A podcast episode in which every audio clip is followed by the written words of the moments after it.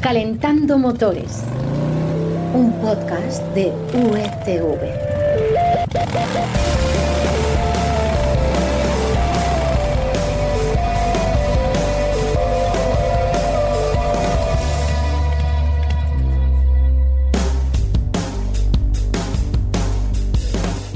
Hola, bienvenidos a Calentando Motores, el podcast en el que hacemos un repaso de las novedades más interesantes del mundo del automóvil.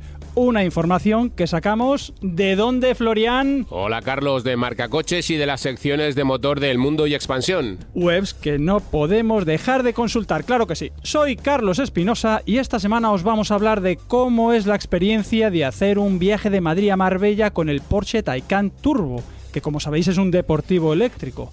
También te contaremos eso de que al parecer los patinetes eléctricos van a necesitar seguro. Y terminaremos hablando de motos porque nos ha sorprendido mucho, muchísimo el precio de la Piaggio 1. Así que pulsamos el botón del contacto, esperamos a que el semáforo se ponga en verde y arrancamos.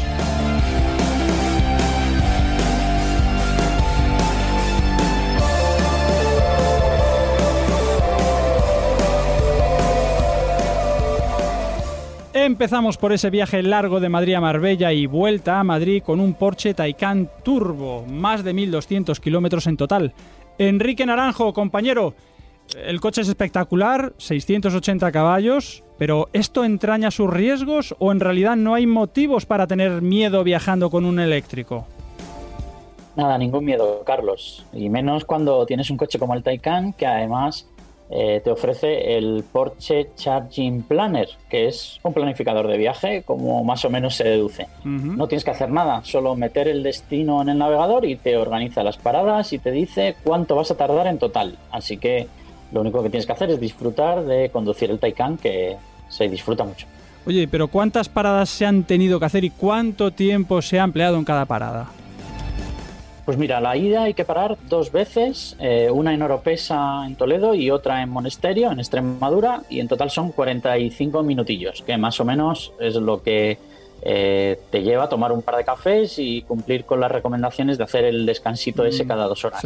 Y luego a la vuelta eh, puedes aprovechar para cargar el Taycan a tope en los postes súper rápidos que hay en, en Puerto Banús, en Porsche City Charging y después hay que parar otras dos veces, una en Lucena y otra en los turbocargadores Ionity de Valdepeñas. Aquí es un poquito menos, 43 minutillos.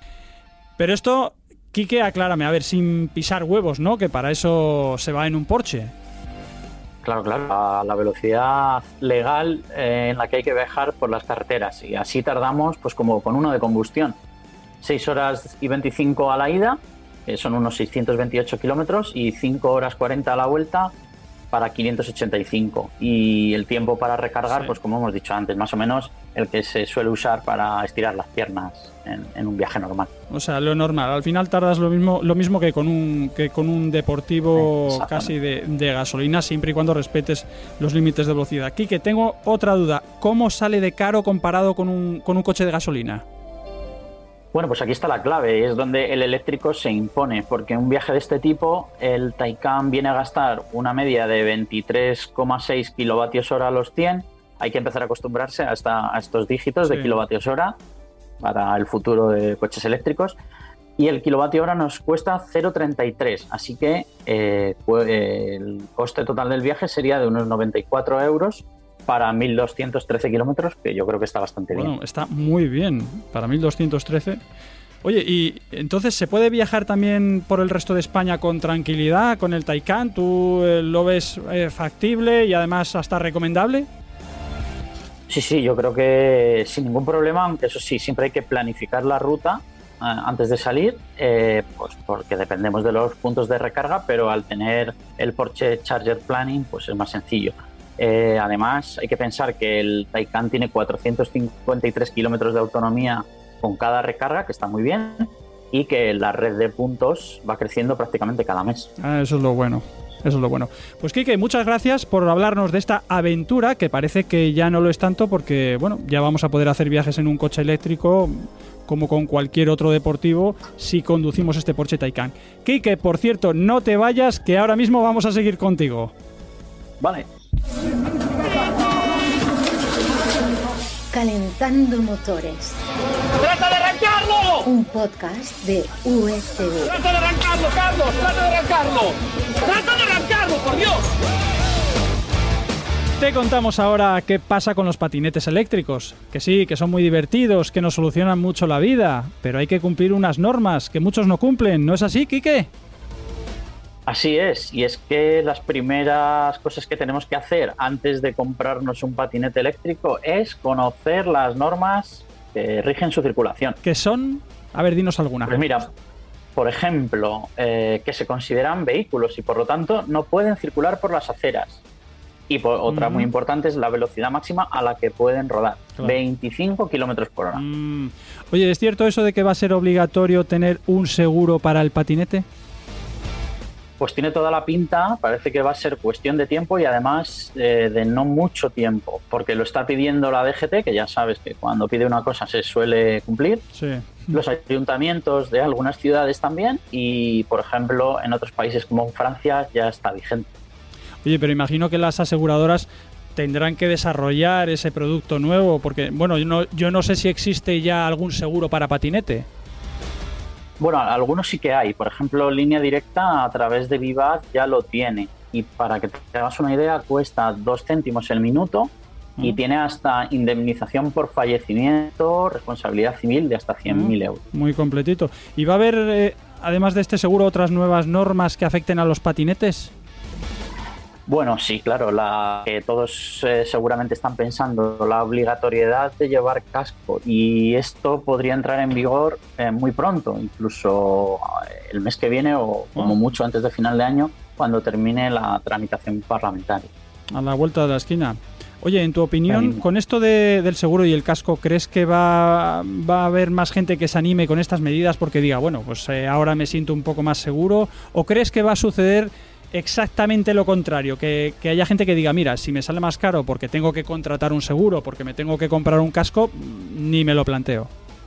Hombre, yo creo que las ventajas de este tipo de vehículos y su bajo coste van a pesar más en la balanza que el tener que usar un casco o llevar un seguro. Y además lo que sale caro de verdad es tener un accidente y tener que pagar los daños. Mm, Desde luego. Buena reflexión. Bueno, pues con estas novedades sobre patinetes nos quedamos. Gracias, Quique, por contárnoslas.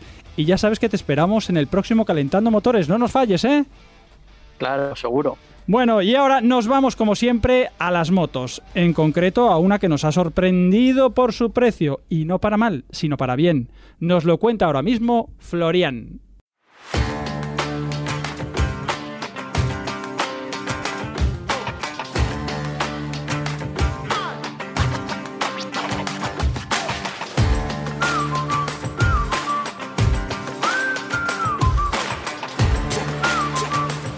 Ya sabemos que las motos eléctricas son una maravilla, por lo menos para moverte por ciudad porque no gastan nada, poquísimo. Pero son en general caras, por lo menos hablando de las marcas punteras. Sin embargo, ahora llega la Piaggio 1.